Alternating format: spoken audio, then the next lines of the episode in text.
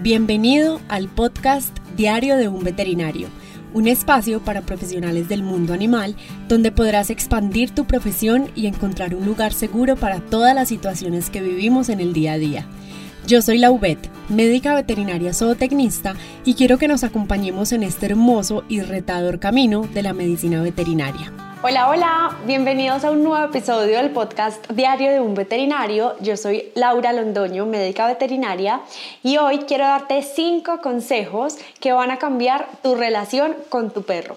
Este episodio es para todas las personas que tienen perritos en casa, sin importar si son veterinarios o no. Simplemente hoy vamos a hablar de varias cosas muy importantes que sin duda van a cambiar tu relación con tu mejor amigo de cuatro patas. Son consejos muy prácticos que yo he venido aprendiendo a lo largo de mi vida, de mi carrera, de mi estudio, pero también de toda esta trayectoria que llevo teniendo perritos.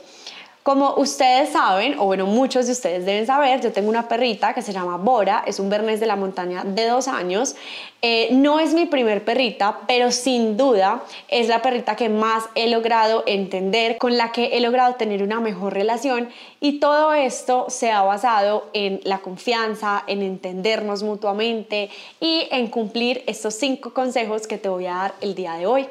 Muchas veces me preguntan cómo hacer para que mi perrita sea tan juiciosa, tan tranquila. Las personas que la encuentran en la calle dicen como es demasiado grande, pero es demasiado tranquila, demasiado juiciosa, educada. Y también, pues muchos que tienen perros en casa sueñan con que sus peluditos sean muy tranquilos, sean muy educados, sean obedientes y bueno, siempre podamos llevarlos a todas partes, que siempre sean perritos felices, que sean sociales, que se relacionen bien con otros. Así que estos consejos que te voy a dar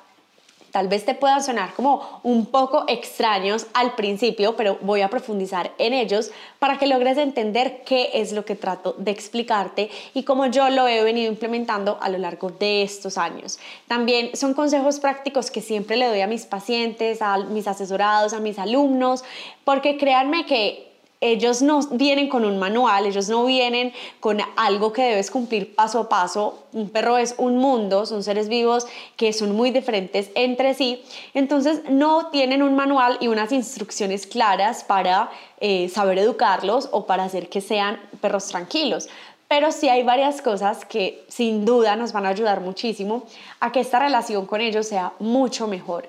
Créeme que cuando logramos tener una buena relación con nuestros perros es cuando más cambios vemos a nivel de su conducta, de su comportamiento, de sus hábitos, de su relación con otros perros o con otras personas. Entonces, cuando hablo de cosas que van a cambiar tu relación con tu perro, no me refiero simplemente a que son cosas que pues van a hacer que ustedes dos se lleven mejor y que fortalezcan el vínculo, sino también cosas que van a verse representadas en el comportamiento del perro. El primer consejo y la primera cosa que van a mejorar la relación con tu peludito es no hablarle como si fuera una persona. Es uno de los errores más frecuentes que cometemos los tutores o los papás de perros y es que les hablamos como si ellos fueran bebés, como si fueran niños, como si nos fueran a entender todas las palabras que les decimos, como si ellos nos entendieran cualquier palabra que mencionamos pero vas a ver que el lenguaje de los perros es completamente diferente. Como ellos no hablan, tampoco entienden nuestras palabras y su forma de comunicarse es completamente distinta a la nuestra. Entonces, hoy quiero hablarte un poquito sobre por qué no debemos hablarle a nuestro perro. Cada vez que nosotros le hablamos a un perro y él nos mira a los ojos porque está intentando descifrar qué le estamos diciendo y qué estamos intentando comunicarle, cuando hablamos, hablamos, hablamos o lo regañamos y lo corregimos y le echamos cantaleta, como decimos acá, y es decirle de todas las maneras posibles cuando está haciendo algo mal, lo único que está pasando por la cabeza del perro es no estoy entendiendo absolutamente nada y se empiezan a frustrar. El hecho de que el perro no nos entienda les genera frustración. Entonces, el hecho de que ellos no puedan comunicarse de manera correcta y no logren comprender lo que les estamos diciendo genera frustración en los perros. Eso deteriora la relación con nosotros y también su comportamiento, porque Cuando un perro se siente frustrado es cuando detrás de eso empiezan a aparecer un montón de problemas de comportamiento como agresividades, como miedos, como ladridos, buscan otro tipo de formas y de maneras de comunicarse y pues esto se representa en conductas que para nosotros, los humanos, las personas, pues no son cómodas y que no nos gusta ver en los perros. Entonces, entre más le hablemos a nuestro perro, menos nos va a entender. Grábate eso en la cabeza. Entre más le hables a tu perro, menos te va a entender. Lo que tenemos que intentar siempre es ser muy cuidadosos con el lenguaje corporal que le expresamos a nuestro perro. Los animales tienen una capacidad increíble de leer nuestro lenguaje corporal, de leer nuestro lenguaje facial, nuestras expresiones, nuestras emociones cosa que los humanos todavía no hemos desarrollado muy bien. Digo que no todavía porque creo que cada vez desarrollamos más esas habilidades de comunicarnos con un lenguaje no verbal y para eso los animales son expertos. Entonces, siempre el objetivo va a ser comunicarnos con nuestros animales de la forma en que ellos nos puedan entender. Primero, el lenguaje corporal es una de las principales maneras. Entonces, cada vez que nuestros perros nos ven llegar a casa, eh, leen nuestro lenguaje corporal. Saben si estamos tristes, enfadados, si estamos felices, si estamos ansiosos y todas esas emociones y esa energía se las vamos transmitiendo. Si llegamos a casa después de tener un día duro en el trabajo, un día muy cargado, y llegamos a casa y nuestro perro hizo algo malo, e inmediatamente nosotros llegamos con una mala energía y disposición y le empezamos a decir por qué hizo esto, por qué no hizo eso, por qué en ese momento y empezamos a hablarle y hablarle y hablarle. Eso lo único que va a hacer es que nuestro perro se sienta frustrado, no nos entienda y decida mejor no prestarnos atención o eh, en ese momento puede presentar otras conductas de miedo, de agresividad, entonces va a agachar las orejitas, va a meter la colita entre las patas y va a mostrarnos una serie de lenguajes que para nosotros significaría que no se está entendiendo, pero la verdad es que no nos está entendiendo, simplemente está acomodando su lenguaje a lo que él está intentando percibir por parte nuestra. Entonces, esta cosa, esta simple cosa de no hablarle a tu perro en esos momentos y ser muy concreto con la comunicación va a cambiar por completo la relación con tu perro. Entre más te preocupes por expresarte de la forma en que él te entiende, con los comandos y órdenes que ya has establecido con él, con eh, las señas que ya has implementado para que él conozca, eh, con todas estas cosas va a ser mucho más fácil que tu perro logre entenderte. A diferencia de si utilizamos un montón de palabras, de lenguajes que el perro no entiende, en tonos que lo frustran, solo vamos a deteriorar más y más la relación. La segunda cosa que sin duda va a cambiar la relación con tu perro es verlo como el ser vivo que te acompaña, más no que te tiene que complacer.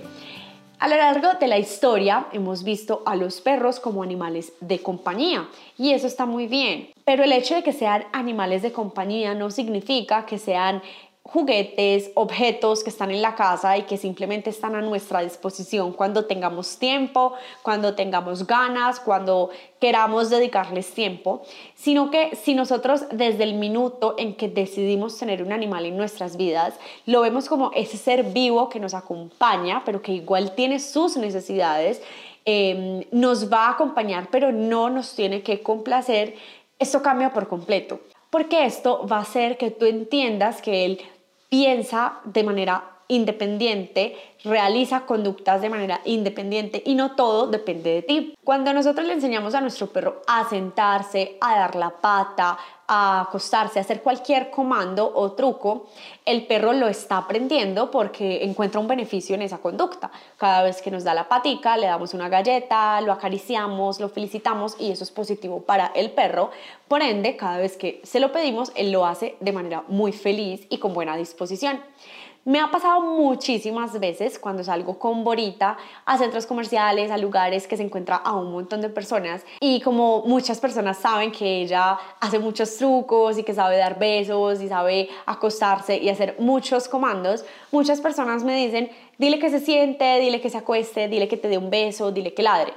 Y muchas veces yo le digo que lo haga. Así como muchas veces lo hace porque ella quiere, porque sabe que le voy a dar una galleta, porque tiene disposición, porque está feliz y lo quiere hacer, también hay otras veces en que está cansada porque lleva todo el día jugando, corriendo, eh, no tiene ganas de galletas o no tengo galletas para ofrecerle. Hay demasiadas personas, entonces se siente abrumada y simplemente no quiere dar la pata, no quiere acostarse, no quiere dar un beso, no quiere hacer nada de lo que yo le estoy pidiendo.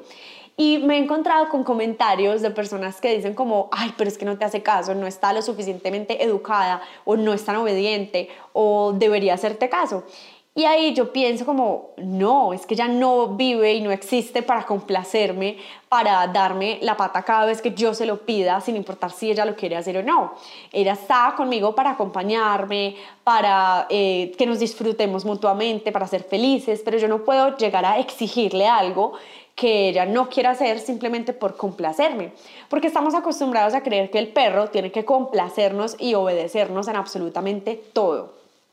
Y claro, nosotros podemos poner unos límites, los acompañamos porque somos una figura de autoridad eh, dentro del hogar, pero esto no significa que tengamos que pasar por encima de lo que quiere el perro, de lo que siente, de lo que prefiere hacer en una situación.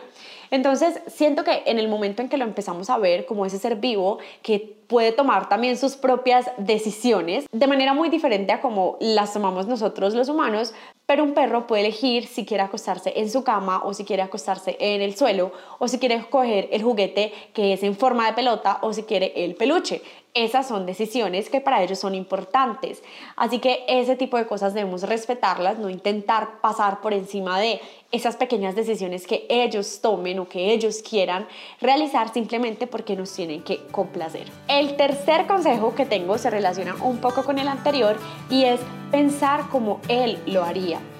Como los perros ya se han convertido en animales y miembros más de la familia, en seres fundamentales en, en nuestro hogar, hemos estado cada vez humanizándolos más.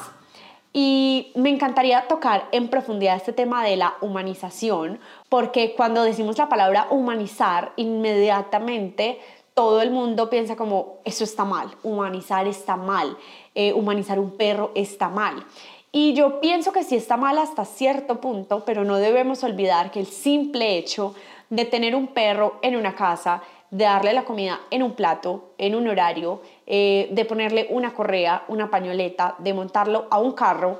es humanizar. Y no está mal, simplemente eh, las condiciones evolutivas han cambiado muchísimo y la domesticación nos ha permitido que el perro ya se comporte como un miembro más de la familia respetando sus límites al ser un animal, pero el, hecho es que ya los hemos humanizado de una u otra manera. Entonces no está mal humanizarlos, simplemente está mal humanizarlos al punto en que el bienestar y la libertad del perro como especie se vea afectada. Que hablaremos mucho más sobre esto en otro episodio, pero lo que quiero llegar con este consejo es que cuando pensamos como nuestro perro lo haría y cuando nos ponemos en sus zapatos, en sus patitas, es mucho más fácil que ellos sean felices. Entonces, como nos hemos acostumbrado a humanizarlos mucho, a pensar que son muy parecidos a nosotros o que son como niños, entonces empezamos a pensar un montón de cosas que creemos que les va a gustar, pero que en realidad nos gusta a nosotros, más no a ellos. Entonces, cuando nos enfrentamos a situaciones en donde nosotros tenemos una opinión, pero el perro definitivamente quiere hacer otra. Eh, y cuando tomamos esa decisión solamente por nuestro criterio, por lo que nosotros pensamos que está bien, es cuando estamos dejando que el perro no sea libre o no sea feliz. Por ejemplo, para nosotros puede sonar desagradable que el perro vaya y se quiera revolcar en el lodo, jugar en un pantano eh, y vamos a intentar evitarlo a toda costa. Y entiendo por qué lo hacemos, porque no queremos que nuestro perro esté sucio todo el tiempo y después vaya a montarse a la cama, pero sí hay momentos en que les debemos permitir expresar eso que a ellos sí les gusta. Entonces, cuando yo voy con Mora a la playa, a los bosques, a los parques, yo le permito que ella haga lo que ella quiere hacer como perro, no lo que yo quiero hacer. Entonces ahí entra como un dilema que siempre viene a nuestra cabeza y es, ¿será que lo dejo ensuciarse? Pero yo no quiero que se ensucie, pero él, a él lo hace feliz. Entonces, mi recomendación es pensar más en qué prefiere él y no qué preferimos nosotros. Él prefiere revolcarse, entonces que se revuelque y después lo limpiamos, lo cepillamos, vemos cómo podemos ayudar a que ya no esté tan sucio. O algo que para las personas es muy desagradable y es el hecho de que los perros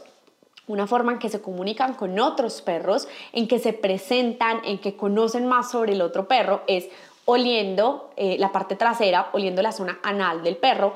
o también oliendo la materia fecal de otro perro. Para nosotros eso es completamente ilógico y desagradable porque se tienen que saludar así, porque se tienen que presentar así o porque tienen que estar oliendo eso. Entonces muchas personas cuando llegan al parque, cuando están saliendo con sus perros, pues no le permiten hacer esas conductas porque sencillamente creemos que es incómodo y que es desagradable. Pero no, debemos pensar como un perro, no como un humano. Puede que nosotros los humanos no hagamos ese tipo de conductas, pero los perros sí, y para ellos son necesarias. Así que pensar más como él lo haría, sin duda va a mejorar mucho más esa relación que tenemos con ellos. La cuarta cosa que no debemos olvidar para fortalecer ese vínculo que tenemos con nuestro perro, pero también para que sea un perro feliz y tranquilo, es el ejercicio.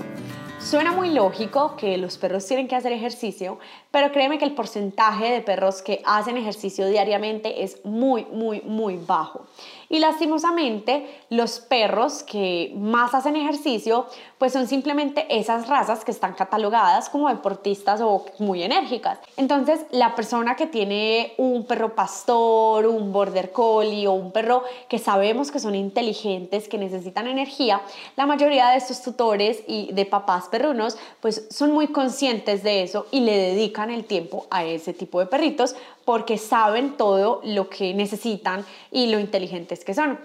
Pero el problema mayor está en el resto de perritos, de razas o de cruces que creemos que no es necesario que necesitan ejercicio. Yo me atrevería a decir que la mayoría de papás que tienen tal vez un Yorkie, un Pinscher, un Shih Tzu, un perrito que es de compañía, una raza que no tiene un objetivo de trabajo, la mayoría no hacen ejercicio diario o no hacen el ejercicio que necesitan, porque nos hemos acostumbrado a que son perritos que pueden estar todo el día en la casa acostados en la cama y que no necesitan nada más que tomar agua potable y comer su comida deliciosa y limpia. Y no, un perro necesita más que esto. No importa si es un perro pequeño, mediano, grande, cachorro, adulto, viejito, no importa, todos los perros tienen como necesidad básica ejercitarse todos los días. Obviamente esto va a cambiar mucho las proporciones de un perro pequeño, que no es un perro de trabajo, a un perro más grande, que tenga necesidades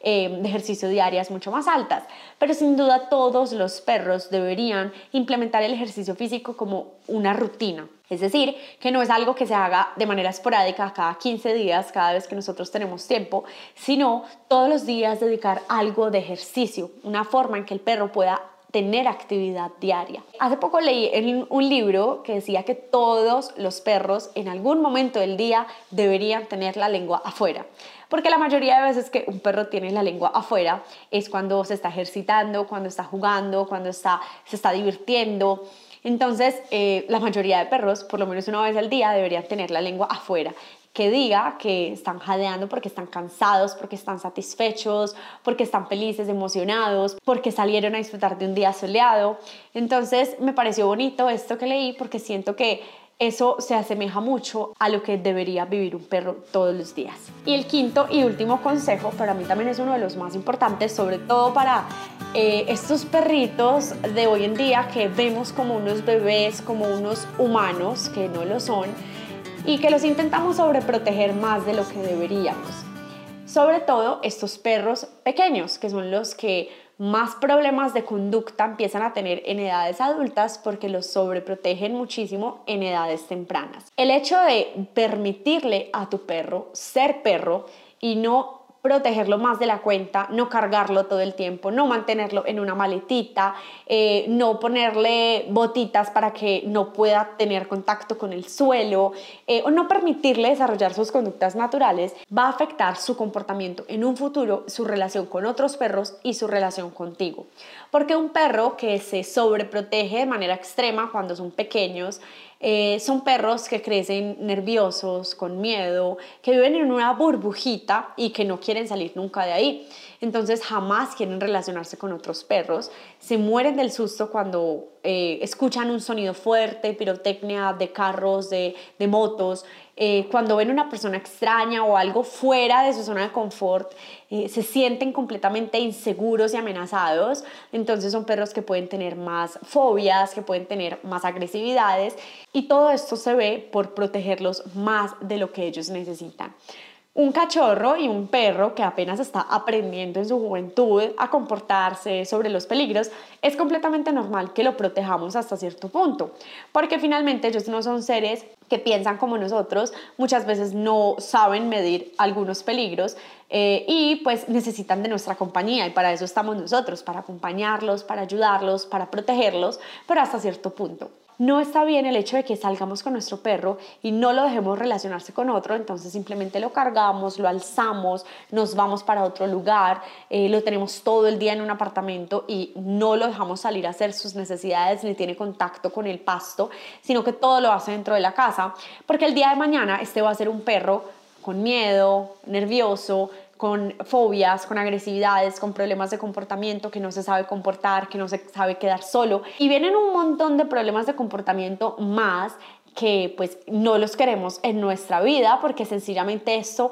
representa que es un perro inseguro, un perro que muchas veces es infeliz. Entonces, importante empezar a implementar también este consejo de dejarlo ser perro todos hemos estado en esa posición y a mí en lo personal me pasa mucho con Bora, pues Bora es un perro de 50 kilos, entonces no la tengo que proteger tanto como si muchas personas sienten la necesidad con un perrito pequeño, pero me pasa mucho cuando yo estoy en algún parque, una finca, en un lugar abierto. Bora siempre está suelta y explorando y yo permito que ella vuela, juegue, corra, salte y explore. Y siempre eh, yo me digo a mí misma, bueno, vas a dejarla explorar, vas a dejarla tranquila, ella es un perro, ella es capaz de volver, ella sabe que debe estar cerca, entonces le permito explorar. A mí también me pasa, yo que te estoy dando estos consejos, a mí también me pasa que yo digo como, ah, se fue un minuto y digo, no, se fue a un hueco, se la van a robar, se va a lastimar, no, no va a saber cómo volver, se va a comer algo que no es.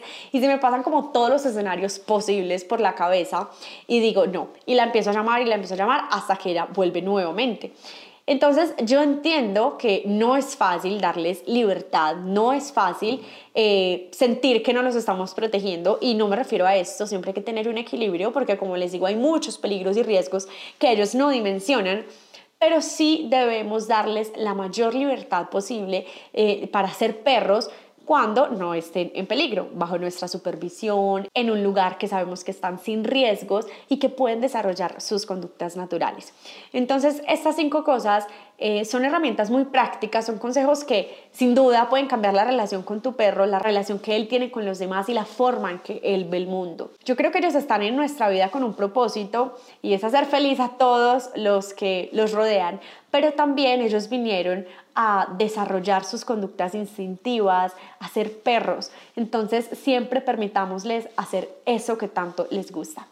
Espero que te haya gustado este episodio, nos vemos en un próximo episodio y no olvides que puedes aprender muchísimo más sobre el vínculo con tu peludo, sobre cómo es el comportamiento natural de tu perro en mi Instagram y en mi canal de YouTube. Nos vemos en la próxima. Chao, chao.